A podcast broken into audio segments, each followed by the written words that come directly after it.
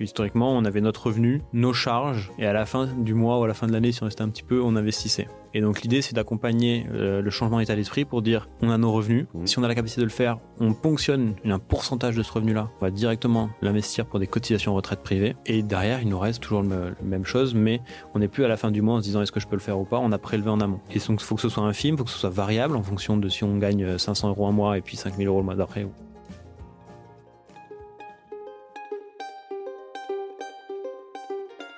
Vous connaissez l'adage après la pluie le beau temps? Est-ce que vous croyez que ça peut s'appliquer au monde du travail? Lundi au soleil, ça n'est pas un bulletin météo, c'est un podcast qui porte haut et fort la voix de celles et ceux qui pensent le travail autrement. Je me présente, je suis Tim Levert, cofondateur et associé de Matribu.io, cabinet de conseil en marque employeur et expérience talent. Tous les lundis, je reçois une personne qui a osé tenter de nouvelles méthodes, de nouvelles façons de travailler, mais également des personnes qui imaginent le travail de demain ils viennent le partager avec vous. Alors de quoi l'avenir du travail sera-t-il fait? Vous le saurez en écoutant le podcast. Je suis Tim Levert et lundi au soleil, c'est une chose qu'on aura, je vous le garantis. Bonne écoute Bienvenue dans ce nouvel épisode du podcast Lundi au Soleil. Aujourd'hui, je reçois Olivier Rull, cofondateur et CEO de Caravel.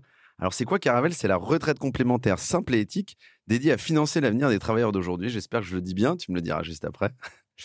Olivier, comment vas-tu? Très bien, merci et toi? Bah ça va, la pêche, écoute, euh, en ce début de semaine, il fait beau, donc euh, je suis content. Ouais, c'est vrai que c'est agréable. Euh, merci de nous rendre visite. Aujourd'hui, on va parler notamment des étapes de vie et de retraite, de carrière non linéaire face à la retraite. Un, un sujet d'actualité, pour ainsi dire, en tout cas connexe à un gros sujet d'actualité qui sont les retraites.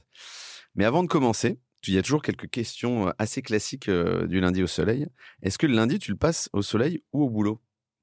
Euh, pour l'instant, c'est plutôt au boulot Ouais. depuis plusieurs années, mais j'espère bien le passer au soleil un jour. Ouais. Tu télétravailles pas beaucoup? Euh, beaucoup, mais à Paris. Ouais, à Paris, pas dans des contrées exotiques.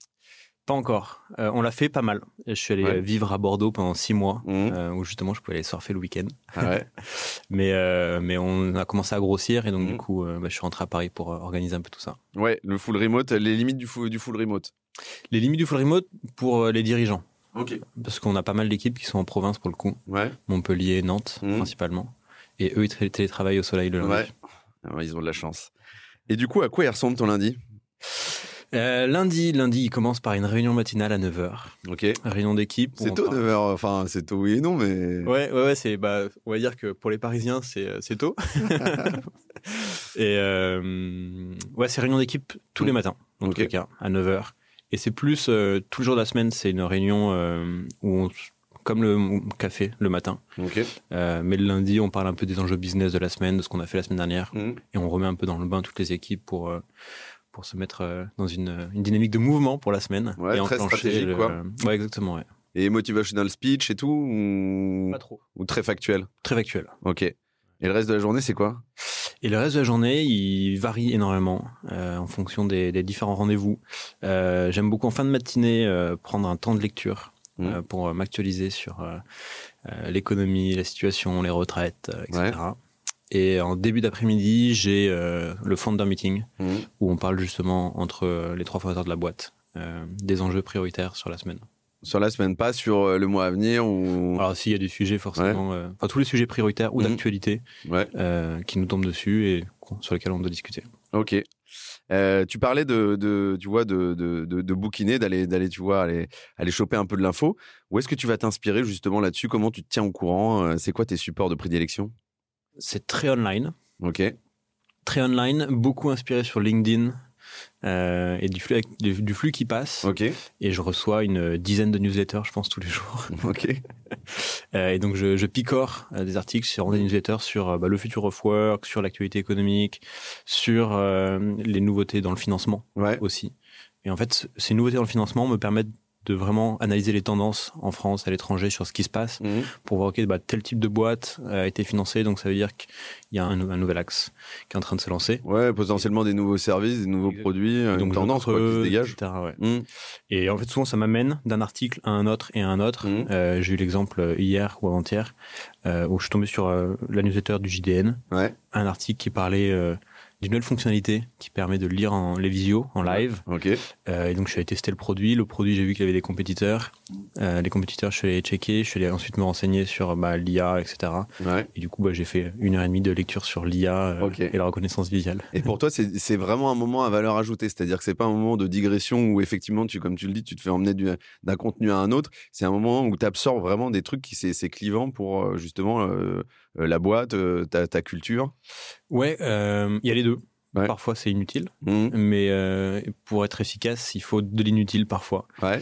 Euh, et euh, d'autres fois, c'est très euh, factuel. Parce Mhm. que euh, je prends l'exemple sur, sur l'IA, on a mis en place un outil d'enregistrement de nos visios Ouais. euh, pour nos sales qui vient euh, capter l'ensemble des discours euh, de nos sales et des réponses de nos clients, Mhm. les analyser, en faire des temps forts et les remonter à l'équipe produit. Ok. Et donc, euh, grâce à un article que j'ai lu sur le JDM. Ok. ça, c'est un truc que tu as mis en place hyper récemment ou... Ouais, ouais, la semaine dernière. La semaine dernière. Donc, pour l'instant, t'as pas encore euh, l'impact de la chose. C'est juste euh, vraiment presque pédagogique, en fait, avant tout. On a l'impact de la chose directement parce que les équipes produits ont euh, les retours Les en live. Et donc, euh, tout de suite, ils viennent ajuster euh, les discours, la façon de présenter le produit, etc. Exactement. Historiquement, en fait, c'était les CSM qui disaient. Ouais. Ah, il y a les Customer Success Manager, pardon. Oui, pardon, pour, ouais. non, non, pas de problème. Donc, c'est, ce sont les personnes qui sont en, en rapport avec nos prospects ou nos clients Ouais. et qui, en fait, récoltent, enfin, sont en, en première, ligne. Ouais. Exactement. J'allais employer encore un anglicisme. tu peux. sont en première ligne avec nos clients ou nos prospects et donc remontent toute l'information. Ouais, Euh, et du coup, il y a toujours une déperdition qui se crée bien sûr. entre déjà ce qu'elles arrivent à capter, l'interprétation qu'elles Mhm. en font, et ensuite ce qu'elles rendent euh, aux différentes équipes qui sont concernées. Mhm. Euh, et donc on, cette déperdition, on voulait l'améliorer depuis un bon petit moment. Ouais. Donc on a mis en place des formulaires, des choses, Mhm. etc. Mais on sentait que c'était pas encore tout à fait ça, parce qu'il faut les compléter les formulaires. Bien sûr. Et exactement. Et, euh, et donc euh, là, c'est un peu euh, du pain béni, euh, parce qu'on a l'enregistrement visio. Donc si le product manager, donc la personne en charge du produit, veut revenir, elle a l'extrait vidéo. des séquences bien particulières, Exactement. etc. Ouais. Elle a tout le, le speech oral Mhm. écrit qui est en, en- en disponible et surtout là les temps forts et les mots clés qui sont qui sont analysés. Alors, on, on va digresser toujours. Moi, tu sais, je digresse beaucoup. Je sais ce que je t'avais dit avant de t'inviter. hein. Moi, il y a quand même quelque chose euh, là-dessus où, euh, que je trouve intéressant. C'est, il m'est arrivé dans les différents jobs que j'ai fait d'avoir la perception que tu as d'un échange client n'est pas toujours la perception de quelqu'un d'autre. Tu vois ce que je veux dire? Et, tu sors d'un rendez-vous. Moi, je, souvent, quand je sortais de rendez-vous, on était 3-4 dans des presses clients. Et je disais alors, comment vous avez trouvé Il y en a qui me disait, putain, franchement, ça s'est mal passé. D'autres qui me disaient, ouais, c'est plutôt pas mal. Ils ont l'air, tu vois, ils ont l'air chauds. Et je me dis, ça, c'est un bon moyen aussi de doser ce. Parce qu'en fait, tu as le script, mais le script écrit, tu as des messages qui sont clairs sur, euh, tu vois, le discours qui est employé et les verbatim clients utilisés pour te dire ça, ça me plaît, ça, ça me plaît pas. Mais t'as pas le feeling imperceptible, tu vois ce que je veux dire, de la vidéo et de, de Mm. l'échange physique, tu vois. Mhm. Ça, c'est intéressant. Alors pour le coup, je pense que c'est très difficile à, à venir euh, quantifier ou euh, Ouais. valoriser, Euh, que ce soit avec de l'IA ou avec de l'humain. Comme Mhm. je disais, tous une interprétation différente. Et on, on notait, on disait à nos, à nos CSM, bah, notez la conversation, à quel point vous pensez que ça va Ouais. amener sur quelque chose.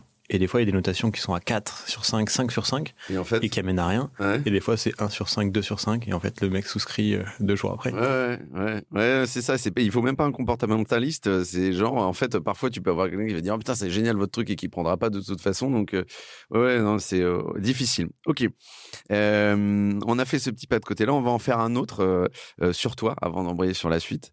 Euh, alors, tu le sais, on va parler des, des, des, des- voilà, des carrières un peu non linéaires.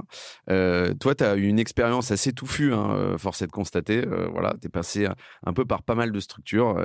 Je pense à, à, à des choses très, euh, on va pas dire classiques, mais ni boring, mais il y, a, y a du EY, pas du tout EY, si vous écoutez, c'est pas pour balancer, je vous rassure. t'es passé par du Doctolib, t'es passé par Domoskit.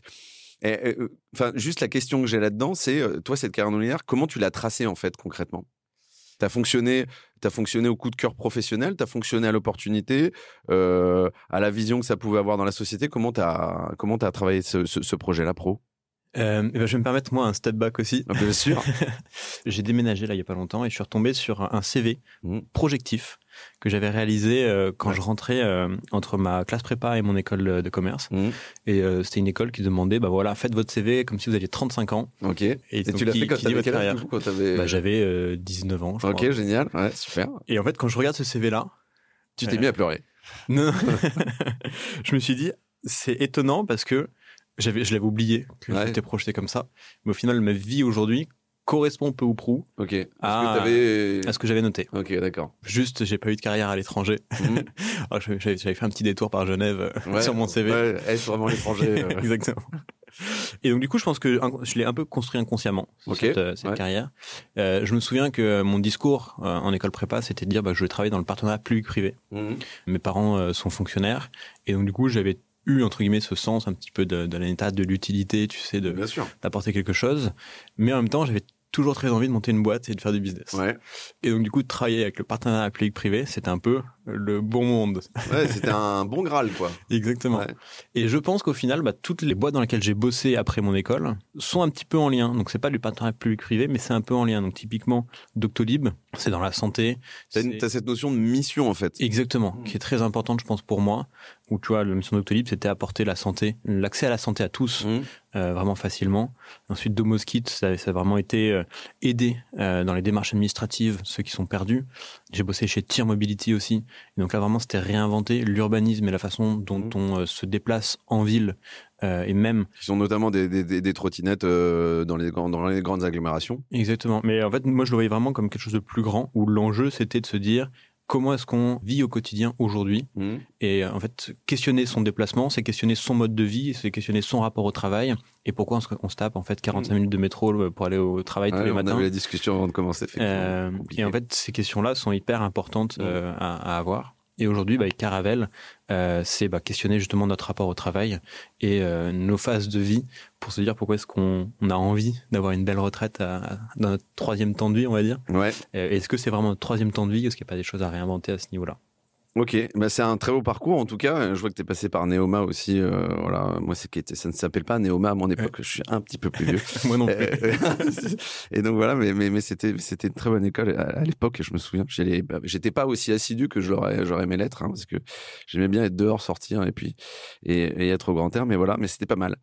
Top, merci. On revient sur la genèse aussi du coup de Caravelle. Je pense que c'est important. Euh, euh, c'est la première complémentaire verte. Alors je sais pas si c'est toujours le cas. Tu vas nous le dire excluant euh, des combustibles fossiles entre autres. Il y a une approche en fait. Ce qui est intéressant, c'est qu'il y a bien évidemment d'un côté il y a l'approche euh, euh, complémentaire retraite et donc il y a un sujet je dirais actuel, mais euh, qui est en fait un sujet de fond depuis des années. Et puis il y a de l'autre côté, bah, essayer de réinventer un poil le modèle parce qu'il y a effectivement une emphase sur l'impact environnemental. Et ça, je pense que c'est très important, j'aimerais l'aborder. Et du coup, ma première question, c'est comment elle est née cette boîte en fait? C'était quoi le constat? Vous vous êtes dit à un moment donné, il y a rien il y a il y a un trou, il y a quelque chose à faire. Il y a l'opportunité business bien sûr, mais c'était aussi de se dire, bah en fait, ce côté mission, comment comment ça s'est concrétisé? C'est parti de mon expérience personnelle. Donc ma première boîte Domoskit est partie en liquidation en février 2019. Et je savais qu'en tant que dirigeant que je cotisais pas au chômage. Et qu'en fait, euh, quand sûr. ça allait s'arrêter, il fallait absolument que je retrouve un job de Mm. suite parce que ça faisait quatre ans déjà que je trimais, que Ouais. j'avais du mal à payer les factures. Mmh. Et je m'étais dit, bah, il faut absolument derrière que je puisse rebondir rapidement. Sinon, tu vas te retrouver dans une situation Sinon, euh, dans la merde, quoi. on va exactement. dire, hein. ouais. Et à ce moment-là, en 2019, enfin fin 2018, début 2019, Mhm. c'était euh, les gilets jaunes, euh, premier débat sur la réforme des retraites, euh, les Français qui sont pas contents, etc. Ouais. Je me suis dit, bah tiens, est-ce que toi, Olivier, tu as cotisé pour ta retraite? En Mhm. fonction de ton statut Mhm. Qu'est-ce que ça donne? Et donc là, je me connecte sur inforetraite.fr, le site de l'État, La première fois depuis la 15 première ans. fois depuis euh, depuis euh, que je suis né, Ouais. et euh, je vois que j'ai quasiment pas cotisé à la retraite. Mhm. Mais quand je dis quasiment pas, c'est que j'ai, je crois à l'époque, euh, 12 trimestres de, de validés, alors que Ouais. j'ai 28 ans. Ouais. comme si je bossais en fait depuis un an et demi ou deux ans. Ouais. Et si tu projettes euh, le montant que j'avais à la retraite, ça allait représenter 360 euros ou euh, Peau de chagrin, quoi. exactement. Ouais. Et je me dis bah choc, Ouais. choc. Et je me Ouais, dis il y a- y a- donc, et pardon, je t'interromps, excuse-moi, il y a quand même un petit choc. Tu te dis, putain, waouh. Ok. Ouais. En fait, je me dis surtout aujourd'hui, je suis en capacité de travailler. C'est-à-dire que j'ai pas le chômage, c'est pas grave. En fait, Mhm. je sais que euh, j'ai la niaque, euh, je peux bosser. Ouais. Euh, j'ai la chance d'avoir un parcours qui me permet de facilement trouver du travail. Donc c'est pas un problème. Ouais. Par contre, à 65 ans, 70 ans, si j'ai pas de, on va dire, protection sociale, Mhm. euh, est-ce que j'aurai la même niaque Ouais, pour aller chercher du. pour aller chercher du boulot et est-ce que je serai, euh, mon profil sera autant valorisé Parce que Oui. on sait très bien que, Mhm. on va dire que les 25-35 euh, dans le milieu du travail, dans notre écosystème, c'est le, les plus valorisables. Bien sûr. Et alors que les seniors, euh, que même les si seniors, c'est euh, un- gen- un- gentiment en train de changer, très lentement mais gentiment, mais. euh, Exactement, c'est pas la même chose. Mhm. Et donc je me dis, il faut absolument que tu sois protégé à ce moment-là. Donc bah, cherche une assurance retraite privée. Tu Ok. cotises, euh, j'ai la chance d'avoir un petit peu d'argent de côté, euh, Mhm. tu mets un petit peu de côté tous les mois et on te dit. Et euh, j'ai vraiment rien trouvé.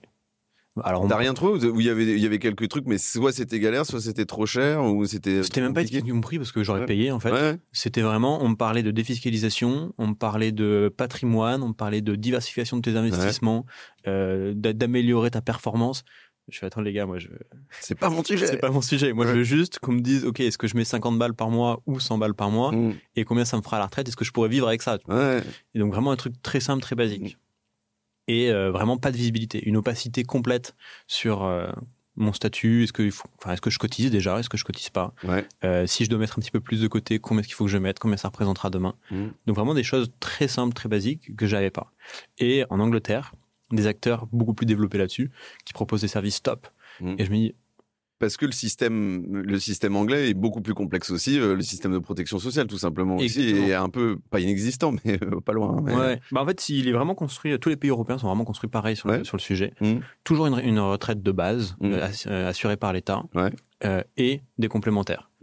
Euh, c'est juste que le système de base français est beaucoup plus protecteur et, et- et généreux, euh, alors que l'autre, dans les autres pays, c'est un peu plus euh, déséquilibré. Exactement. Mais, euh, mais voilà, donc du coup, l'idée, c'est de me dire, bah, vraiment, il faut apporter cette visibilité-là pour dire, bah, en fait, euh, t'es dirigeant, tu cotises, tu cotises pas. Alors certains vont ensuite consciemment dire, bah, moi, je m'en fous de pas cotiser euh, parce que je veux euh, améliorer mon, mon quotidien aujourd'hui. Mm. D'autres vont se dire, bah non, moi, je préfère perdre euh, 4-5% de mon revenu mon revenu. actuel Et préparer. et préparer la suite. Ouais. Donc après, c'est chacun son choix là-dessus. Mais bon, il n'y a rien en France. Et donc, je me dis, il faut faire quelque chose. Là, je vais bosser chez TIR pendant un an et demi. Et là, t'étais quoi comme statut? T'étais salarié ou- passe salarié. Ok. tu reviens au salariat, pardon. Je reviens Ouais, au salariat. ouais. Donc un peu Euh, plus confortable, on va Très dire. appréciable. Ouais, exactement. Très Et là, tu cotises du coup? Et là, je cotise. Ils se sont trompés parce que c'était une boîte allemande qui arrivait sur le marché français. J'étais le premier salarié français. Ok. Donc, du coup, on va dire que le, le contrat de travail et les, et les fiches de paye étaient un peu bancales. ça arrive, ça arrive. Et pendant mon, mon expérience là-bas, j'ai la chance de euh, rencontrer un startup studio qui bosse sur la problématique des retraites avec euh, Aviva. Ok. Euh, et Aviva, en fait, leur constat, c'est bah, on veut euh, cibler euh, les jeunes générations pour les accompagner dans la préparation de leur retraite. Mhm. Et donc, bah, moi, je me dis, bah, banco, j'ai eu cette expérience, j'ai un, plutôt un background tech, allez-y. Donc, je l'ai rejoint en tant qu'entrepreneur en résidence. Ok. Et donc, ça, c'était en août euh, 2020. Et en fait, Aviva France, à ce moment-là, se fait racheter par euh, je sais plus quelle entité. Mhm. Et donc, bah, évidemment. entité étrangère ou française ouais, ou... Euh, je sais importe, plus. Ouais, par un c'est gros devenu, truc. euh, ouais, par Ouais. un gros truc, mais c'est juste la filiale française. Ok. Donc Aviva euh, reste, euh, c'est juste qu'ils vendent la, la branche française. Euh, mais le startup studio était financé par Aviva France. Ok. Donc évidemment, quand tu te fais racheter, bah, toutes les dépenses un peu comme ça, tu- Ouais, bah, ils ont cut quoi. ils ont cut. Le startup studio s'est retrouvé à, à la rue. Et donc moi, un mois et demi, deux mois après euh, les avoir rejoints, Ah oui, c'était euh, c'est le sparadrap ton truc. Ah ouais, Ok, c'est c'est pas genre six mois après, c'est Ah non, un mois et demi après. T'étais- Tu commençais à lancer la machine. ah, je commençais à lancer la machine. Ouais. Et donc, euh, bah, je me retrouve euh, sans rien. Mais je me dis, en fait, pendant un mois et demi, tu as eu le pied à l'étrier, tu as eu le temps de rencontrer les équipes d'Aviva, comprendre les problématiques que eux, sur lesquelles eux étaient confrontés, Potentiellement modéliser un peu aussi. modéliser un petit peu le, le projet, etc. Euh, et je me suis dit, bon, vas-y, tu as eu le cas toi-même personnellement. Ouais. Aviva bosse dessus, c'est-à-dire qu'il y a forcément un marché, euh, lance-toi. Et donc là, je me lance euh, fin 2020 Ouais. là-dessus, avec l'objectif de créer une assurance retraite qui vraiment a pour objectif de te donner de la visibilité sur ce que tu fais Mhm. et ce que tu auras demain. Mhm. Et en fait, Quel que soit ton euh, quel que soit ton statut. ton statut, ouais, exactement. Ouais, ouais. Et Ça, vra- ça, c'était vraiment un, un point important. Quoi. Tu voulais pas que ça soit un truc qui soit très vertical pour les entrepreneurs euh, que tu étais ou, euh, ou juste les salariés, etc. C'était quel que soit le. Ouais, bah en fait, moi-même, à, à- à 28 ans, j'avais été salarié, micro-entrepreneur, dirigeant de SAS Ouais, euh, et stagiaire. Ouais, ouais, Et même expat. Donc je me suis dit, euh, en fait, euh, mon statut en 2018 est pas le même qu'en 2020 et il était pas le même qu'en 2016. ouais. Donc euh, si je parle qu'à une population, Mm. bah, en fait dix ans après tu lui parles plus, euh, donc faut absolument savoir lui parler. Mm. Après évidemment dans le go-to-market, donc euh, comment on distribue notre produit, on va se concentrer sur certains profils ou certaines Oui, bien cibles. sûr. Mais euh, l'objectif c'est vraiment de pouvoir accompagner tous les parcours de vie vers une meilleure retraite. Et donc et ce vers une meilleure retraite et ça reboucle. Désolé, je suis un petit peu long. Non, non, pas du tout. C'est hyper important de baliser le terrain pour, pour bien comprendre. Je pense que c'est absolument primordial. Ouais, parfait. Euh, et donc vers une meilleure retraite, ça, il y a deux aspects pour nous. Il y a le côté financier, donc pouvoir t'aider à, à soit cotiser, soit épargner, soit mieux investir, soit enfin, mieux comprendre Mhm. et agir dessus. Et il y a un, un pendant, on va dire environnemental et sociétal, qui est de dire en fait, ça sert à rien d'être le plus riche du cimetière euh, mais avec l'analogie sur la planète, ça sert à rien de financer un monde et on n'a pas envie d'y vivre dans 20 ou 30 ans. sachant que et qui prépare pas non plus les prochaines générations derrière, etc. Exactement. Mm. Et donc l'objectif, c'est vraiment d'essayer de financer un monde dans lequel on aura envie de vivre à la retraite, mm. pour nous, pour nos enfants, et, etc. et donc pour ça, ça veut dire bah, faire des choix drastiques sur ce qu'on finance et là on a envie d'aller. Donc c'est bah, essayer de s'aligner sur les accords de Paris, c'est exclure, selon les recommandations du GIEC, euh, toutes les, énergies fossiles. Mmh. Après, bon, il y a deux, trois autres secteurs sur lesquels on n'investit pas non plus, mais on va dire que c'est les deux grands, euh, les deux gros sujets sur lesquels on s'attaque pour construire un monde dans lequel, dans 30 ans, on sera content de vivre. En tout cas, mieux que si on l'avait pas fait. Ouais, je confirme. Et on reviendra sur ce, sur ce point environnemental. Je pense que c'est assez primordial parce qu'il y, peut y avoir, euh, dans certains cas, je, pense que c'est pas le tien, mais euh, il y a toujours cette euh, appréhension greenwashing, etc. Et donc, il faut, toujours, aujourd'hui, quand tu as cette approche-là qui est ancrée un peu dans l'ADN de la boîte ou de la mission, il faut avoir des preuves très concrètes. quoi. Donc, on, reviendra sur ce, sur ce point-là. Moi, j'ai juste une question popcorn, j'en ai toujours deux, trois sous le coude. pourquoi Caravelle? Caravelle, on aimait bien l'idée de euh, l'idée de voyage et de bateau, qui dit ben c'est le, bateau pour t'emmener vers de nouveaux horizons. Ok. Et donc vraiment l'idée, tu as le bateau sur la mer, donc c'est pas du tout la caravelle avion. Ouais ouais ouais, ça c'est ces deux ailes, moi c'est je, je l'ai pas pris pour le coup, je pense mieux que ça. Mais, euh, donc voilà, c'est vraiment l'idée de bateau et t'emmener euh, vers un nouvel horizon qui est celui de ta retraite, et un horizon plus vert, plus responsable, plus confortable et ainsi de suite. J'aime beaucoup l'approche, je trouve ça très cool. Alors, on va parler, il y, avait le sujet, je, le disais en amont, qui était est un peu le plat de résistance du jour, des, carrières non linéaires et, de la retraite. Je pense que c'est un sujet qui est particulièrement d'actualité parce que, effectivement, aujourd'hui, il y a de plus en plus ce questionnement de se dire est-ce que je passe 20 ans dans la même boîte ou pas Et, c'est pas que ça, la carrière non linéaire. Du coup, je voulais que tu nous expliques un peu, toi, ta vision, ta compréhension de ce qu'est une carrière non linéaire et, comment ça se compare par rapport à une carrière, on va dire, traditionnelle, entre guillemets. Je ferai une comparaison par rapport euh, à, l'historique. C'est-à-dire mmh. que si on regarde euh, statistiquement ce qui s'est passé depuis les années 50, on avait trois phases de vie. Euh, de 0 à 20-25 ans, stade de formation. De 20-25 ans à 60-65 ans, phase de travail, souvent dans la même entreprise ou le même métier, souvent aussi dans la même, géographie. Mmh. Et ensuite, 60 euh, euh, et plus, euh, phase de repos, presque la retraite éteindue, mmh. tu as tout le travail que j'ai mené, etc. Aujourd'hui, factuellement, on ne le constate pas encore, mais la dynamique s'est créée. C'est, on se forme toujours à peu près de 0 à 20-25 ans. Mmh. Et là, on n'est plus dans une phase triphasique, on est multiphasique. C'est-à-dire que bah, on va pouvoir bosser 5, 6 ans, 7 ans dans un premier job. Ensuite, on va faire un temps de pause qui soit choisi ou subi. Ça peut être, euh, euh, ben, j'ai envie de prendre un temps off pour ma famille, j'ai envie de prendre un temps off pour créer un projet, j'ai envie de prendre un temps off pour faire une reconversion professionnelle, et ainsi de suite. Mmh. Donc peut-être aussi une phase de nouvelle phase de formation. Euh, notamment parce que ben j'ai envie de devenir ébéniste. Mmh. tous les métiers manuels qui reviennent un petit peu. Bon, Ensuite, potentiellement, on va euh, avoir une nouvelle phase de travail de 32, 33 à 45 ans. Ensuite, on va vouloir prendre un petit temps off aussi pour tes enfants. Et ensuite, on va faire un nouvel temps off, peut-être subi parce que euh, on a 55 ans, on est senior et du coup on est un peu mis sur sur la touche. Sur la touche, ouais, bien sûr. Euh, et donc là, on doit se réinventer. Et donc le nombre de reconversions professionnelles qui se qui se voient, qui se constatent à 55 ans sont assez conséquentes. Euh, pour essayer bah, justement d'aller bosser jusqu'à 62-63. Mmh. Et en fait, certains adorent leur métier et donc vont bosser jusqu'à 70 ans s'ils sont pas fatigués. D'autres, vraiment, s'ils mmh. sont sur les rotules, si on pourrait dire, et veulent absolument partir le plus tôt possible. Mmh. Mais le fait que on réinvente des temps de pause, on réinvente des temps de vie et que le travail soit plus une valeur euh, sociétale telle qu'on l'a connue euh, jusque-là. D'ailleurs, je recommanderais Juliette Funès qui travaille beaucoup dessus et ben en fait peut-être qu'on va bosser un peu plus longtemps sur des sujets un peu différents. Et du coup le dû qu'on attendait en fin de troisième temps de vie on va dire euh, ben on l'attend tout au long de notre vie. Et c'est un peu tu vois le rapport droit aux allocations de retour à l'emploi. Ouais, tout à fait. Et, retraite peut-être mm. sont un peu plus poreux. Et donc l'idée c'est de se dire euh, comment est-ce qu'on pourrait pas réinventer ça pour se réadapter justement à ces nouvelles géographies, ces nouveaux mm. secteurs d'activité, ces nouveaux types de jobs, en sachant que euh, ben, là, j'ai fait euh, le parcours de vie classique, mais euh, dans ces reconversions, je suis peut-être passé de micro-entreprise à gérant de SARL, puis de gérant de SARL à salarié dans une boîte, puis de mmh. salarié d'une boîte à dirigeant de SASU, avec des taux de cotisation différents en fonction de mon revenu. Mmh. Pour le même, on va dire, chiffre d'affaires global, mes revenus personnels sont pas les mêmes, mes taux de cotisation sont pas les mêmes, j'ai pas de visibilité dessus.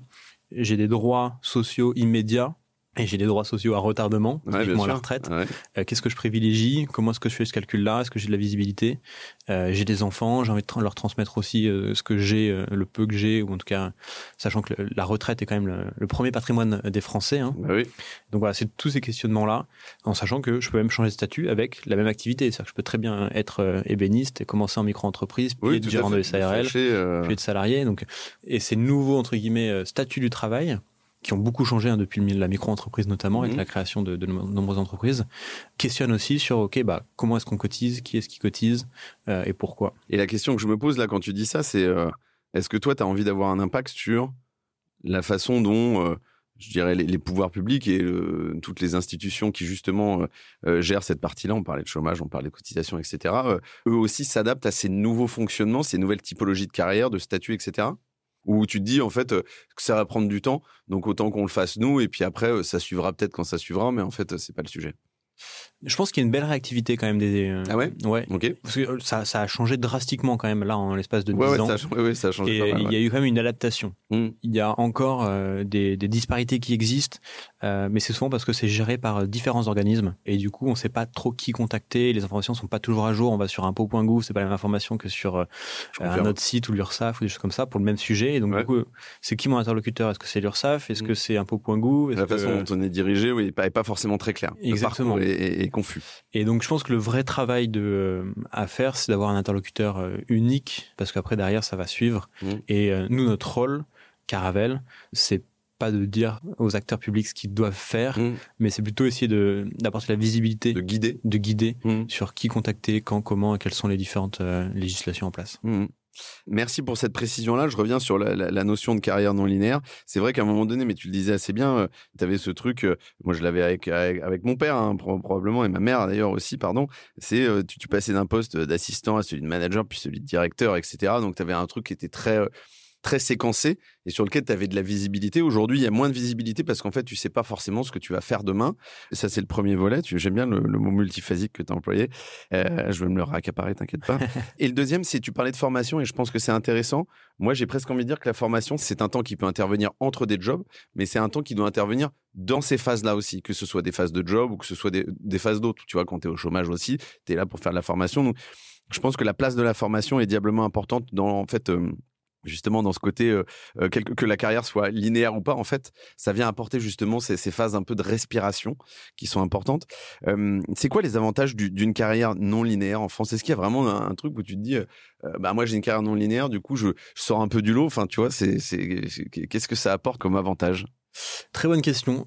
Ta question me fait penser, on se sent toujours un petit peu unique, tu sais, dans nos choix. ouais bien sûr On est toujours un petit peu singulier. ouais. Euh, et donc je pense que qu'on ait choisi une carrière non linéaire, je pense déjà on, on se dit pas je choisis une carrière non linéaire, c'est juste on regarde en arrière, on fait ah oui Ouais. c'est vrai. que- Ouais, y, a- il y a quelques sauts de puce. Exactement. Ouais, bien sûr Mais donc voilà, on fait toujours par contre des choix singuliers. On se dit toujours bah c'est moi qui fais ce choix-là et donc ça nous conforte entre guillemets dans dans notre dynamique dans laquelle on s'inscrit. Je pense pas qu'il y ait davantage. Euh, je pense qu'à choisir. euh, on choisirait tous un petit peu la, la régularité et justement la certitude d'avoir, euh, euh, de pouvoir se projeter. Et, si je le ramène à la retraite, tu vois, quand on parle à des jeunes, quand je dis des jeunes, c'est 30 ans, hein, ouais, c'est ils disent tous, bon, en fait, euh, la retraite, euh, pff, 30 ans, mais euh, je me vois pas, je- j'arrive pas à me projeter. c'est Enfin, déjà trop loin quoi c'est trop loin. Mm. Euh, déjà, je sais pas si le système sera encore là, je sais pas si je serai vivant, je sais pas ce à quoi j'aurai droit, pourquoi me projeter. Et donc, il y a aujourd'hui ce rapport au temps présent et même certaine anxiété qui s'est créée euh, à la fois so- sociale dans notre rapport au travail, mais aussi environnementale avec euh, la dynamique du changement climatique. On se dit en fait, euh, pourquoi se projeter? Donc, je vis au jour le jour. Alors, jour le jour, je suis un peu dur, mais c'est on arrive, voilà. Et je pense qu'il y a des phases dans la vie où on, on arrive à se projeter, notamment la phase d'enfant Mm. où on se dit bah Bien sûr. ok maintenant je, là j'ai changé d'étape là aujourd'hui euh, je, voyais- je naviguais à vue Euh, maintenant je navigue euh, avec une plus longue vue Mm. mais en tout cas je vais essayer de, de toujours voir un petit peu plus loin parce que ça dépend plus que de moi Mm. Euh, et donc là je pense que les, les choix sont un peu plus orientés par des décisions long terme que quand on n'a pas d'enfant Oui, oui, c'est ça. quand on a des enfants, c'est même des, petites décisions dans la vie de tous les jours, mais, mais c'est vrai qu'effectivement, ça guide un peu plus en tout cas, ça a un impact plus important sur le, sur le poids de la décision. Voilà, euh, ça c'est important. Il y a une étude euh, qui est sortie du, cabinet de recrutement Robert Alf qui expliquait que je crois que c'était euh, un peu moins d'un Français sur deux, d'un professionnel français sur deux, c'est pas un salarié, avait déjà envisagé un changement de carrière et avait déjà effectué une transition pro assez importante, etc. Et il y a LinkedIn qui a sorti une, étude assez tout récemment aussi où c'est, je crois que c'est 80% des, voilà, des, professionnels qui bossent en France envisagent le fait de se dire, en fait, une carrière non linéaire, c'est pas un stress pour moi, etc. Alors, faut voir qu'ils ont interrogé, bien évidemment, etc. Mais, mais je trouve c'est intéressant. Et en fait, euh, euh, moi, j'ai l'impression que les gens l'envisagent parce que il y a ce côté un peu euh, stagnation de compétences dans le job dans lequel tu es. Bien sûr, tu apprends toujours dans un job, etc. Mais cette notion de formation continue, formation continue, je veux dire augmenter, tu vois, vraiment sur, sur des métiers que tu maîtrises pas. Tu vois ce que je veux dire? Tu disais un truc très justement tout à l'heure, c'est Parfois, tu changeais pas de géographie, mais tu changeais un peu de job, mais tu changeais pas vraiment de secteur, tu changeais pas vraiment de métier, etc. Euh, à proprement parler. à mon avis, il y a, y a l'importance croissante ben, de l'apprentissage là-dedans. Ça a un impact important sur ces, sur carrières non linéaires. Et, je dirais que les inconvénients, que je verrais là-dessus, c'est euh, et tu le disais bien, c'est-à-dire qu'à un moment donné, tu étais à poil une main devant une main derrière quand tu es devenu entrepreneur et tu te dis, bon, en fait, j'ai plus rien. Et en fait, la carrière non linéaire, c'est aussi de se dire, quand tu passes bah, d'entrepreneur à salarié, ça va peut-être mieux dans ce sens-là, mais de, micro-entrepreneur à dirigeant, etc., ça n'est pas sans risque. Tu parlais des enfants, effectivement, c'est des, des décisions qui sont assez lourdes finalement d'impact financier. voilà. Donc, je pense que le, le risque, il est, il, est, il est aussi là, quoi sur cet aspect risque complètement et sur l'aspect formation, mmh. formation ou apprentissage, comme, tu, le dis bien, c'est clé. Et quand tu, quand je parle avec euh, mes amis de, promo, on va dire, donc qui ont aujourd'hui 6, 8 ans euh, d'expérience, mmh. ils sont tous dans une logique, ok, bah là, je, m'ennuie un petit peu dans mon travail, j'ai envie d'aller plus loin. Mmh. C'est peut-être un peu jeune pour s'installer dans mon travail et euh, plan plan, tu vois, j'ai envie d'apprendre, de découvrir, etc. Et donc il y a deux niveaux. je sais que c'est une demande des, des, employés. Je pense là à un, ami qui est directeur commercial, il me dit voilà, mes managers, entre guillemets, me demandent plus de formation, plus de feedback, ils veulent grandir. Donc ça veut dire que voilà, au sein de leur métier, au sein de, l'écosystème, ils ont envie, tu vois, de se développer, de se former, d'apprendre. Donc ça c'est euh, déjà une demande et, ensuite changer de secteur, oui ça, mm. ça redécouvre. C'est un petit mm. peu, euh, même si on le fait d'un point de vue sécuritaire, quand on est salarié et qu'on passe, bah, je sais pas, du, du secteur du luxe euh, au secteur agroalimentaire, je sais pas si ces transitions se font beaucoup. Ouais, mais... on aimerait bien d'ailleurs. Mais, c'est euh, voilà, c'est un, nouvel apprentissage. Et il y a des codes, des normes qui existent. Euh, et moi, je me souviens très bien mon premier stage que j'ai fait chez Ford. Le, le, le dirigeant du service m'avait dit, mon dernier jour de stage, si tu veux me donner des feedbacks là sur des choses qui t'ont choqué, etc. Qu'est-ce que tu me dirais? Mmh. Et je lui ai fait, écoute Eric tu m'aurais demandé ça euh, un mois ou un mois et demi après mon début de stage, mmh. je t'aurais sorti une liste euh, longue comme le bras. Mais là, en fait, six mois après, je me suis plié aux normes. Ouais, c'est ça, ok. je suis habitué. En fait. Ouais, je sais plus ce qui est euh, étonnant ou pas étonnant. Ouais. Et donc du coup maintenant chez Caravel, chaque nouveau salarié, mmh. on leur dit au bout de trois semaines, un mois, vous faites un rapport d'étonnement ouais. sur nos pratiques en interne, sur le la, la façon dont on gère, sur euh, le produit, euh, enfin tout, mmh. tout est ouvert. Et vous nous faites euh, une liste de ce que vous trouvez étonnant, mmh. positivement ou négativement, hein, pour qu'on puisse le changer. Parce que tu sais, après on a la tête dans le guidon et on regarde plus. Mmh. Et, ouais, et donc, mais voilà. Et donc, le fait de changer de secteur d'activité, de statut, nous fait changer de regard. Bien sûr. Et le nouveau prisme, bah, nous fait juste par le changement de prisme, ça nous fait apprendre de nouvelles choses. Exactement. je pense que c'est un excellent réflexe, le rapport d'étonnement. Moi, je faisais le un jour, une semaine, un mois. Bon, c'est un peu différent. Et après, bon, tu rentres dans un process plus, euh, euh, plus détaillé sur les, sur les entretiens, etc. Mais, mais, mais c'était intéressant parce d'avoir cette vision complètement fraîche. Une autre où tu as commencé déjà un peu à rentrer dans le dur et l'autre où tu es vraiment un peu dans la machine. 30 jours, tu commences vraiment à être un peu dans la machine, quoi. Et, et tu crois que, juste avant de revenir sur la, sur, sur la retraite, bien évidemment, parce que c'est quand même le sujet du jour, les, entreprises françaises, elles sont à même de comprendre ces parcours non linéaires? Je te dis ça parce qu'en fait, moi, quand j'avais commencé ma carrière, j'enchaînais les jobs un peu. J'étais parti à l'étranger, je bossais à Lisbonne, je bossais à Londres, j'étais revenu à Paris, etc. Et je faisais des agences plutôt. Donc, tu vois, c'était soit des agences de pub, des agences de com ou digital. Donc, t'es pas non plus, tu vois, je suis pas, j'étais pas ébéniste et, et derrière mécanicien, tu vois. Et les mecs me disaient, putain, ouais, c'est un peu varié ton truc, tu bouges beaucoup, t'as as un problème avec, tu vois, c'était vraiment, il y avait un regard un peu suspicieux. Et je me dis, aujourd'hui, est-ce que le rapport a complètement changé? Et, les entreprises, grosso modo, ils se disent, non, franchement, c'est zéro galère. En fait, ça, dénote un aspect curiosité, tu vois. Excellente question. Je, pour être honnête, je je pourrais pas te dire parce que je Mhm. suis pas dans la tête des RH des, des grosses Ouais. boîtes. Ça fait très, long- enfin déjà j'ai eu très peu d'expérience dans les grosses boîtes Ouais. et deux j'ai jamais été en RH. Par contre, la réflexion que m'apporte ta question, c'est quel est le coût en fait d'onboarder un nouveau salarié ou un, un nouveau collaborateur, Mhm. quel que soit son statut juridique, Ouais. pour le mettre justement dans la machine et versus le moment où il va partir. Mm. Et donc, si en fait je passe déjà un temps énorme pour le recruter, on Mhm. connaît le coût du recrutement Bien en sûr. France. S'il arrive, je dois le former, l'adapter à mes process, etc. Et quand il commence vraiment à exceller dans son job, au bout d'un an et demi, il dit bon bah voilà, j'ai appris, maintenant je m'en vais. Mhm. Bah nous en tant qu'entreprise, on se dit ah ça fait un peu mal Ouais, bien sûr. parce que j'ai mis et je pense que parfois les employés et les salariés s'en rendent pas trop compte, Mhm. mais c'est un- une énergie Et un investissement, et un hein, investissement temps financier, et financier, bien sûr. ouais. très très fort. Mhm. Et donc le fait que la personne se barre au bout d'un an et demi, bon, on se dit, ouais, elle n'a pas été en pleine de ses capacités et surtout elle n'a pas pu déployer Mm. euh, à la fois, je pense, toutes ses, compétences qu'elle avait déjà acquises auparavant, Et tout ce qu'on lui a donné. exactement tout ce qu'on lui a donné au sein de, euh, de, de tout ça. Euh, et donc je pense que c'est plutôt ça, la, la peur qui réside euh, pour les, les recruteurs, c'est se dire, ok, euh, je vais donner. Est-ce que euh, le don que je vais faire, entre guillemets, le don, peut-être que le mot n'est pas le bon, Ouais. il sera peut-être décrié, oui, non, non, je crois pas. euh, va, va pouvoir me permettre de me développer euh, avec euh, une notion de ROI. euh. Ouais, ouais. Non, non, il faut pas avoir peur. Moi, je trouve que le ROI, c'est la bonne expression aussi. Et, et du coup, la, la question que je me pose là-dessus, c'est quand tu as une carrière effectivement non, non linéaire, comment tu prépares ta retraite? Tu le disais, c'est parfois c'est un peu complexe, etc. C'est comment c'est quel est le bon moyen de le faire? Bah, c'est faut voir Caravelle. hein. non, bah, déjà c'est se poser la question. Euh, je pense que c'est euh, prendre conscience de, de la chose et pas mettre le sujet sous le tapis. Et après, il y a des bonnes manières, il y a des bonnes pratiques, mais à partir du moment où on s'est posé la question et on a commencé à faire quelque chose, que ce soit bien ou pas bien, ensuite on a juste le tir. Et donc, comme tout entrepreneur, hein, l'idée c'est de mettre un pas euh, d'abord et commencer Ouais. à avancer. Et au pire, bah, on a mal fait. Et en fait, si on s'y prend tôt, bah, c'est pas très grave parce qu'on pourra se réajuster et ainsi de suite. On pourra changer de, de fusil d'épaule. Euh, donc c'est vraiment le premier conseil que moi je donnerais, c'est s'intéresser au sujet Mhm. et essayer de conscientiser le fait qu'on va cartographier un bout de notre revenu, un bout de notre Ouais. patrimoine, un bout de notre vie Mhm. pour cette étape-là. Et en fait, c'est que du bonus. C'est-à-dire que euh, souvent, les gens disent Ah oui, mais j'ai pas envie que mon argent soit bloqué pour euh, 30 ans, si on parle d'argent pur. Parce qu'il y a- Ouais, il y a d'autres façons de le faire. Évidemment. Mais en fait, on leur dit faut pas bloquer 100% de votre argent. Si vous bloquez 8% de votre patrimoine financier, voilà, il vous reste 92% pour vivre. Bon, bah, juste par contre, vous serez content d'avoir ces 8% dans 30 ans. Ouais, c'est ça. ouais. Parce que ces 8%, ils sont Mm. peut-être devenus euh, 25 ou, ou ainsi de suite. Et donc, c'est vraiment rentrer dans cet euh, état de se dire, en fait, enfin, c'est peut-être repenser, en fait, aussi ça, la façon dont on, on- on gère un petit peu sa vie, mais ça demande beaucoup d'efforts euh, intellectuels et surtout du temps, Mm. et sur du temps sur lequel on n'a pas envie de nous se- s'épancher, je sais pas si c'est Ouais. de, de- de donner de notre temps actuel sur des sujets problématiques comme ça. C'est ce changement d'état d'esprit. Après, il y a plein de techniques, et la plus connue en France, hein, c'est vraiment l'immobilier.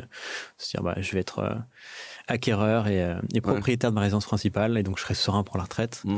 Euh, après, il y a d'autres d'autres façons de Oui, faire. mais on, enfin, les- c'est, c'est- c'est les dernières, les premiers, les, en tout cas les premières semaines de 2023 euh, et, et- et les derniers mois de 2022 nous ont appris que c'était pas un placement si sécurisé en fait euh, au final. Euh, Mm. bon, déjà parce que les taux remontent et puis en fait parce que finalement. Je veux pas avoir l'air euh, pa- pa- parisiano, euh, voilà, centré, mais euh, mais par exemple à Paris, il y a quand même pas mal de gens qui partent aussi, hein, donc euh, c'est pas forcément les, les placements les plus sécurisés aussi. Ça l'était pendant des années, mais Ouais, bah, en fait, c'est vraiment sur la partie propriété de la résidence principale. Euh, L'idée, c'est de se dire que quand on arrêtera de travailler, on n'a pas à payer de loyer. Et donc, c'est un pouvoir d'achat beaucoup plus important bien sûr. que si on devait payer un loyer. Mhm. Donc on a cette tranquillité-là Ouais. et de dire que même si on a une toute petite retraite, bah, si on n'a que 600 euros de retraite comme certaines personnes ont, euh, bah, en fait ces 600 euros soit pour vivre au quotidien, Mhm. euh, payer nos charges, payer notre alimentation et non pas essayer de payer 250 ou 300 euros de loyer euh, tel que ça peut l'être dans certaines villes. Est-ce qu'il y a un bon moment pour le faire en fait? Non, c'est juste euh, cette prise de conscience dont tu parlais tout à l'heure. En fait, il est, est-ce qu'il est jamais trop tard, tu vois? Il est jamais trop tard et nous notre notre combat Ouais. euh, avec le gouvernement, Ouais. c'est essayer de faire prendre conscience ça dès son premier emploi. Et on a presque envie de se battre pour dire, bah, en fait, faites un chèque, euh, un passe retraite, tu vois, comme ils Mhm. ont- t'as le passe santé, t'as Ouais, le- t'as passe mobilité, bref, tu fais un passe retraite, tu proposes 100 euros euh, pour le premier emploi, Mhm. et du coup, ben, ça met tout de suite les jeunes salariés, les jeunes professionnels, les jeunes actifs, Ouais. dans une logique où, ok, en fait, là j'ai 100 euros, donc ça veut dire qu'il y a quelque chose qu'il faut que je fasse pour ma retraite. Et après, ils s'y intéressent, s'y intéressent pas, ils choisissent une solution ou une autre, peu importe, mais au moins ils sont dans cette dynamique-là où ils ont conscientisé le fait que un, je touche un salaire, donc j'ai des cotisations sociales et patronales. Enfin, patronales, c'est pas eux qui les payent, mais j'ai des cotisations sociales. Ces cotisations sociales, elles servent. Et peut-être que ben, euh, je pourrais investir un petit peu plus, genre 1%, 2%, 3% de, de mon salaire pour prévoir la suite. Et donc, cette dynamique-là, au niveau du premier emploi, euh, permet de le faire.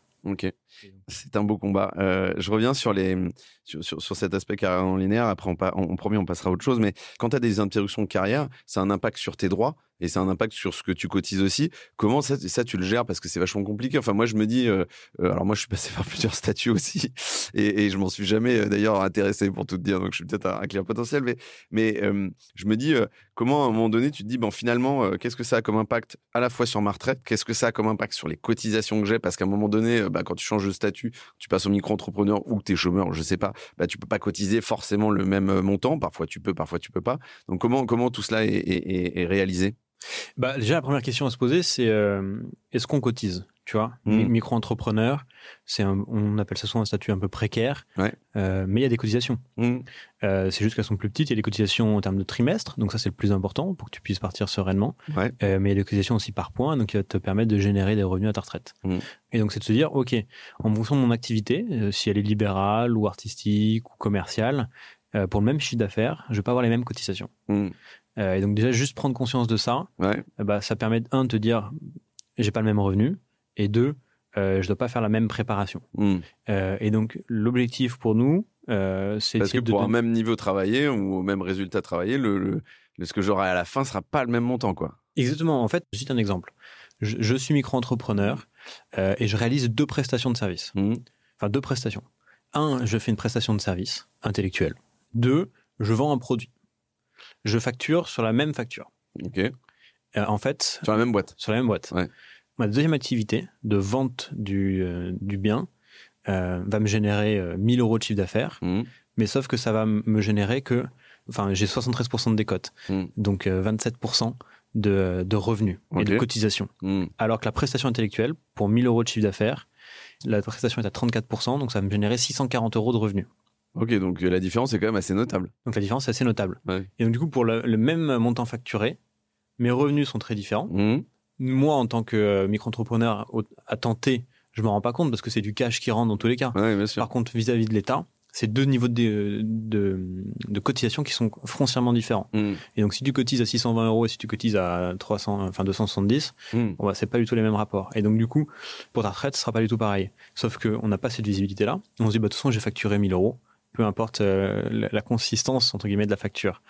Euh, donc avoir une prise de conscience de ça, de combien est-ce que je cotise en fonction de quel droit, c'est hyper important. Les indépendants ont une prise de conscience de ça parce que souvent ils ont cette euh, quand ils commencent à bien facturer, à avoir cette prise de conscience. Ok, je suis dirigeant de SARL, est-ce que je dois être enfin, plutôt SARL, plutôt SASU, plutôt SAS Ils prennent en considération les logiques fiscales, patrimoniales, leur mari, etc.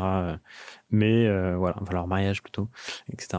Ok, merci pour cette explication. J'aime bien comment tu mets ça en exergue dans un exemple très concret. Euh, je me posais une autre question, euh, pour le coup, qui est encore plus exotique, on va dire. C'est euh, comment les gens qui sont dans des secteurs potentiellement, je dirais, à rémunération plus faible. Hein, tu vois, moi j'ai accueilli notamment Nicolas qui a une boîte qui s'appelait Tipeee qui faisait des, recrutements sur des sur des jobs plus manut, etc. comment eux ils font pour effectivement maximiser la possibilité d'avoir effectivement, tu vois, une retraite qui soit vivable, quoi. je sais pas si le mot est bien choisi, mais c'est un peu ça, quoi. Ouais.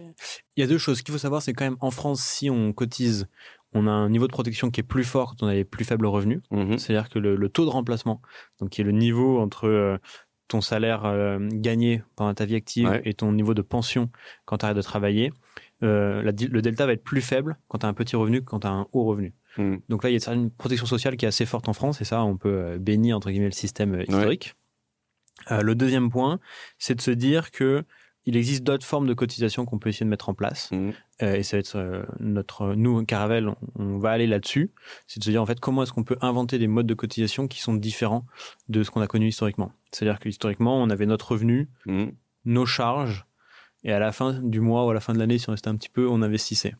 Et donc, l'idée, c'est d'accompagner le changement d'état d'esprit pour dire, on a nos revenus, Mmh. Si on a la capacité de le faire, on ponctionne un pourcentage de ce revenu-là mmh. assez faible qui me permet de vivre de 1-2% euh, sur lequel on va directement euh, l'investir pour des cotisations retraite privées. Mmh.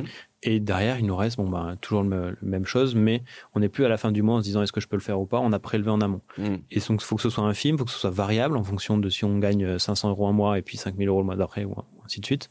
Mais voilà, cette, euh, essayer de prioriser différemment ces choses.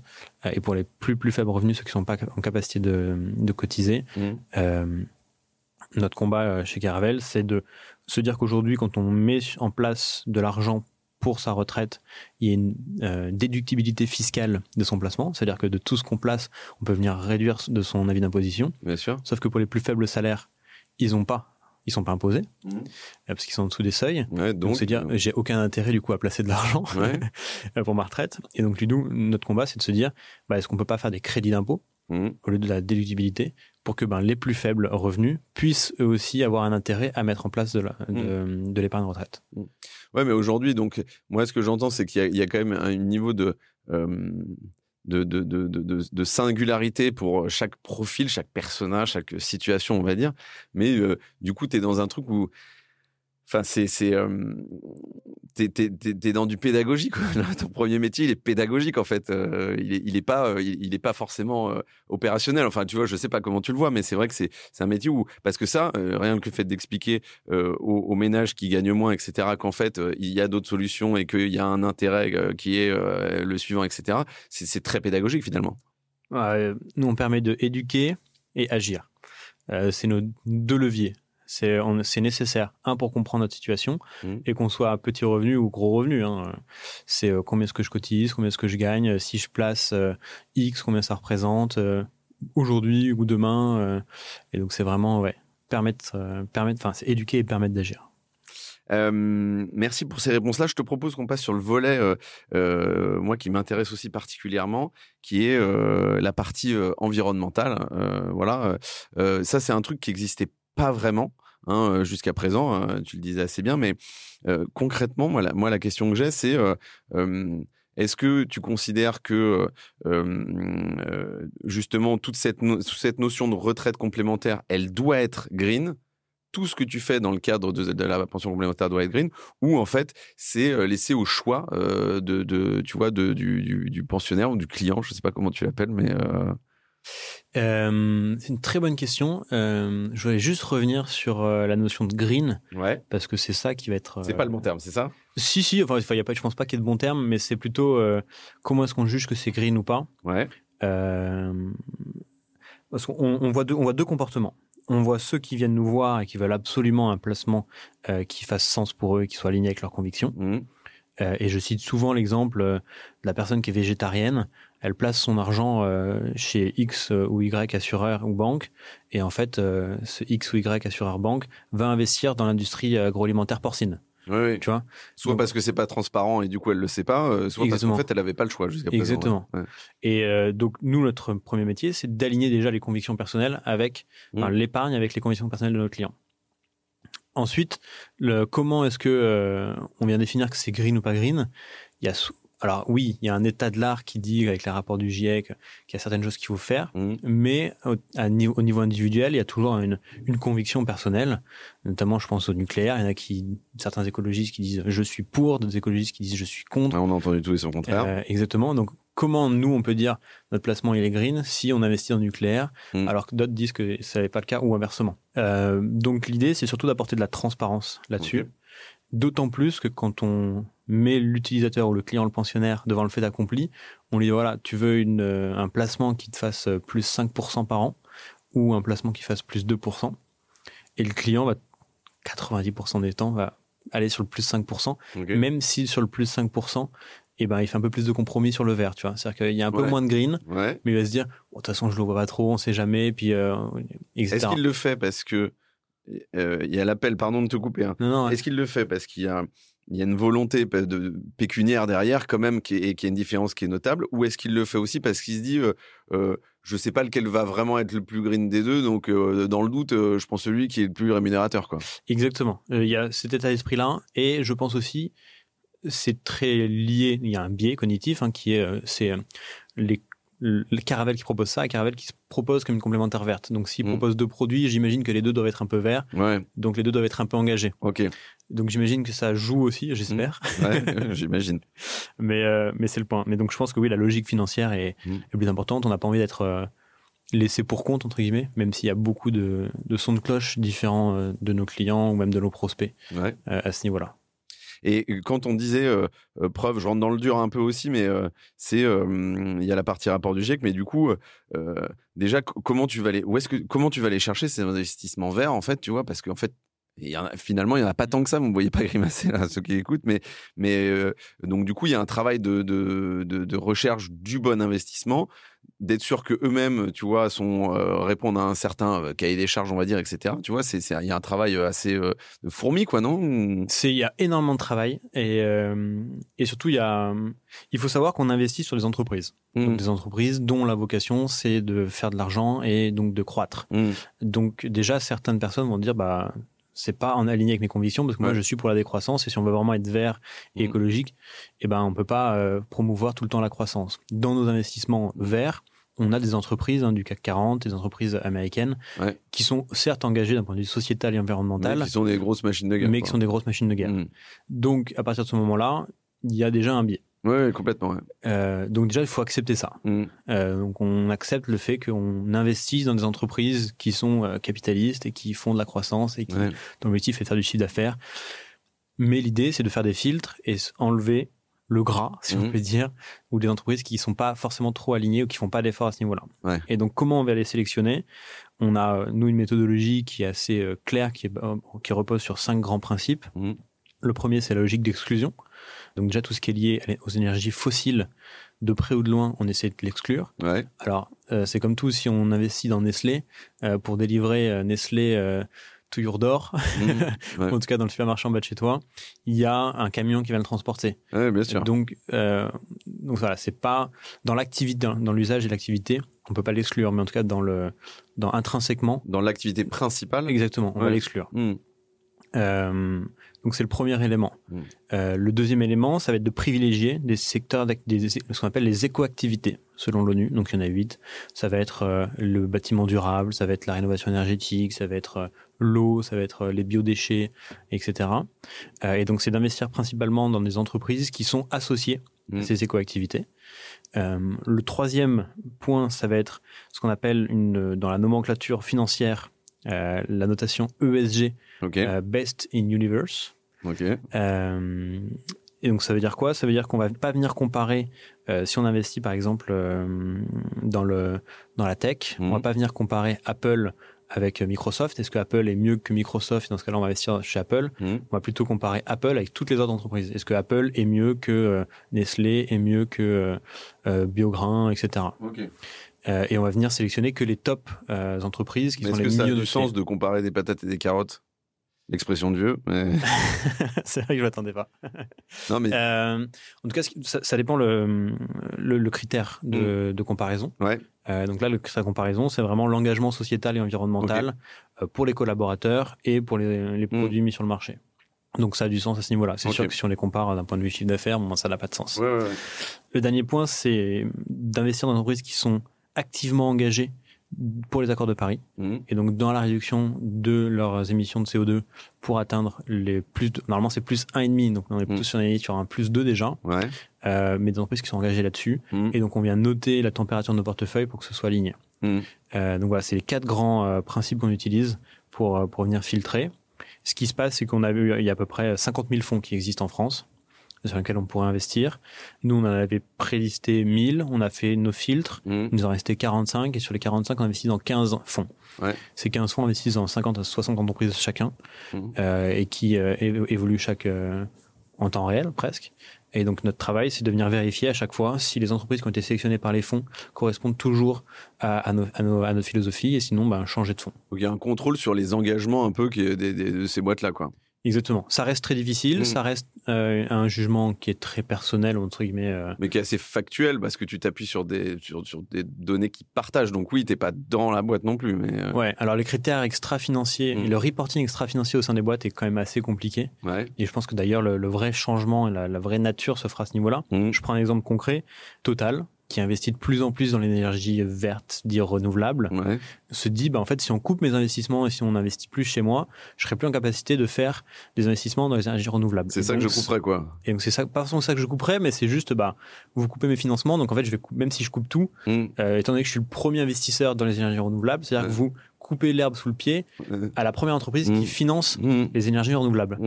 Euh, et donc en fait, bon ben ouais, mais 90% de tes investissements sont aussi liés aux non renouvelables et aux combustibles.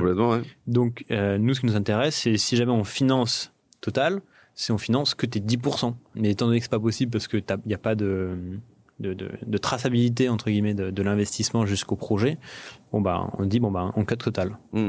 Et donc dans les faits, ce qui se passait, il y a une étude du Monde en décembre 2022 qui euh, venait analyser 744 fonds qui se disaient super verts. Et en fait, dans les 744, dans les faits, un il y en avait, euh, alors j'ai plus la stat exacte, mais 600 hmm. euh, qui étaient directement liés soit à l'aviation, hmm, soit aux énergies fossiles. Et donc, il y avait une participation directe dans une de ces boîtes. Et donc, nous, c'est aussi un peu de la chance parce que des fois, tu sais, il y a une entreprise qui investit à 0,5% de ton portefeuille dans l'aviation. Euh, donc nous on a eu la chance que les fonds qu'on avait sélectionnés, il n'y en avait aucun qui avait été impacté. Donc c'est à dire qu'on avait bien fait notre travail en amont. Mais euh, je pense qu'il y a un, petit, un, peu un coup de chance parce que euh, il est possible qu'un fonds ait été impacté. Tu n'étais pas à l'abri qu'à un moment il le fasse aussi. Exactement. Que ce soit pas Ça c'est un travail. C'est un travail. Pareil, vous voyez pas, mais on rame. et moi, j'ai une dernière question là-dessus, et après, et après, on passe à la suite. Mais c'est, à un moment donné, euh, je vais pas te refaire faire ton CV pour dans 15 ans, tu vois, mais si, si, vraiment tu as envie de te, pas de te radicaliser, mais si tu as envie vraiment de te spécifier encore davantage, tu vois, j'étais au, avec Samuel Durand l'autre jour euh, et on regardait ses interviews de Patagonia, tu sais, où maintenant la boîte appartient à la planète, entre guillemets, etc.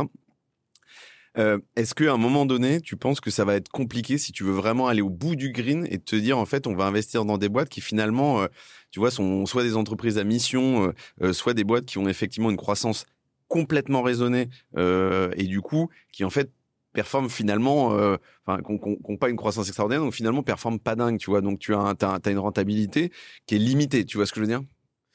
Ouais. C'est un écueil ça, ou, ou pour l'instant c'est pas un sujet? Euh, c'est un, un, angle mort. J'entends, il bien dit. Euh, c'est euh, moi la conviction que j'ai, si jamais on a une vraie vocation à la décroissance, mmh. on n'est pas dans une logique de valorisation, on n'est pas dans une logique d'investissement. on a besoin de financement, mais on mmh. cherche on cherche pas du financement pour faire gagner de l'argent à notre actionnaire. Ouais. Et donc on est plutôt sur du prêt participatif, sur des choses de ce type-là. Donc c'est possible. Mmh. Euh, il y a des boîtes qui le font euh, très bien. Euh, mais l'ambition le, mais l'ambition est pas la même. et du coup, le, la notion de pension retraite dans 20 mmh. ans aussi sera pas les mêmes montants. Et donc ça nécessite un, un changement de prisme global là-dessus qu'on n'est pas en capacité de nous délivrer aujourd'hui. Ok, top. merci pour cette dernière question qui était complexe. Je te propose qu'on attaque la dernière partie de cet épisode. Est-ce que tu as un livre, un film, un docu à nous conseiller, même si tu nous as déjà partagé un certain nombre de choses en amont? Tu m'as, tu m'as coupé l'herbe sous le pied. Merde. T'as parlé de Samuel Durand. Euh, je voulais mentionner aussi son, son reportage sur Work in Progress euh, qu'il est en train de faire avec euh, avec Laetitia Vito aussi qui euh, œuvre pas mal dessus. Bien sûr. Euh, il y avait Julia de Funès sur le rapport au travail qui apporte beaucoup aussi de, de bonnes réflexions. Euh, là-dessus. Et euh, voilà un peu sur les, les, recommandations que je peux avoir. Euh, et je, je, rebondis quand même, je te coupe, c'est la troisième ou quatrième fois de cet épisode, désolé, je suis très, je suis très mal poli. Mais tu évoquais des newsletters en amont, tu avais JDN, mais est-ce que tu as des newsletters aussi dans lesquels, tu vois, il est intéressant pour les, les auditrices et auditeurs d'aller piocher? Alors, ça dépend quel prisme on va avoir. J'ai beaucoup employé le mot prisme et billet. Ouais, j'aime bien. Les newsletters que je suis, il y en a une qui est très intéressante de Benjamin Perrin. C'est très verbeux, c'est très long, c'est sur les plumes. Tous ceux qui prêtent leurs plumes. Donc, euh, cette personne-là interroge des gens qui euh, prêtent leurs plumes. Ouais. Euh, ça s'appelle Plumes ou attitudes. Okay. C'est assez intéressant.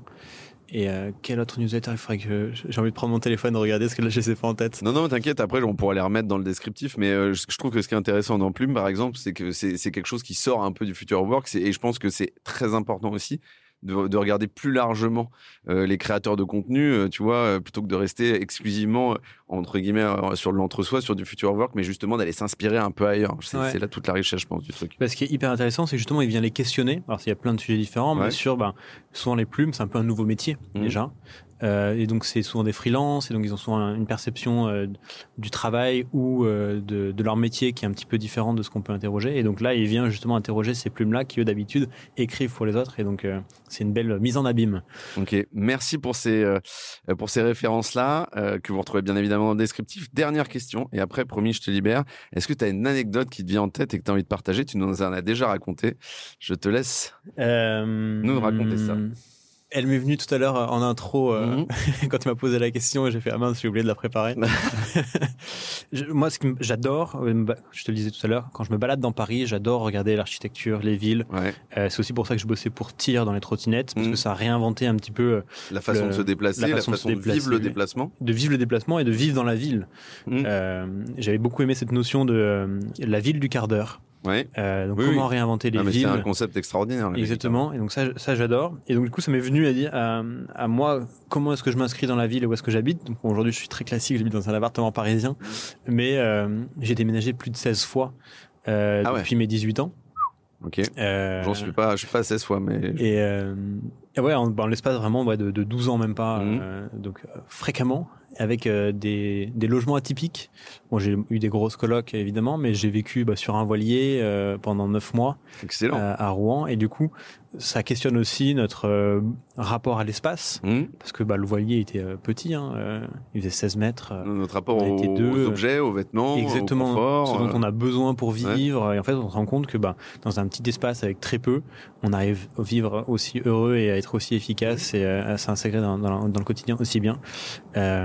Et donc voilà, la questionnement, je pense, du rapport au travail est aussi lié à notre rapport au confort mmh. et, et, au rapport à notre mode de vie au quotidien. Est-ce qu'on vient privilégier et on en parlait pareil en intro tout à l'heure sur est-ce que je bosse trois jours par semaine, est-ce que je bosse cinq jours par semaine, est-ce que je vais chercher beaucoup d'argent, est-ce que euh, je me réinvente. Mm. Et donc euh, bah, peut-être que la recommandation serait la fresque des nouveaux récits euh, sur le travail, sur se dire ok bah, c'est quoi le récit qu'on se raconte nous à titre mm. individuel, mais la société pour justifier le fait qu'on s'engage là-dedans et pourquoi on veut toujours plus et ainsi de suite.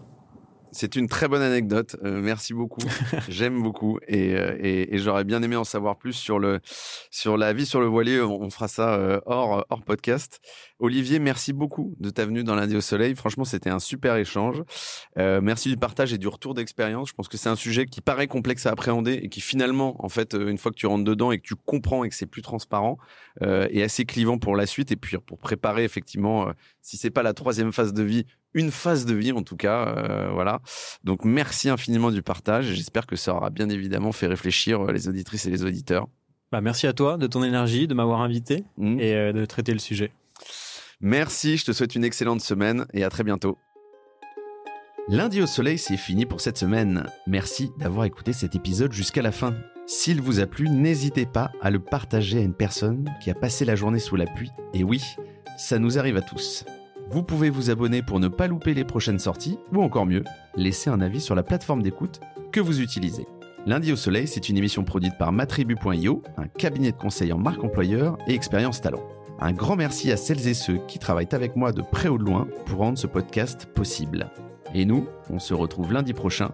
Bonne semaine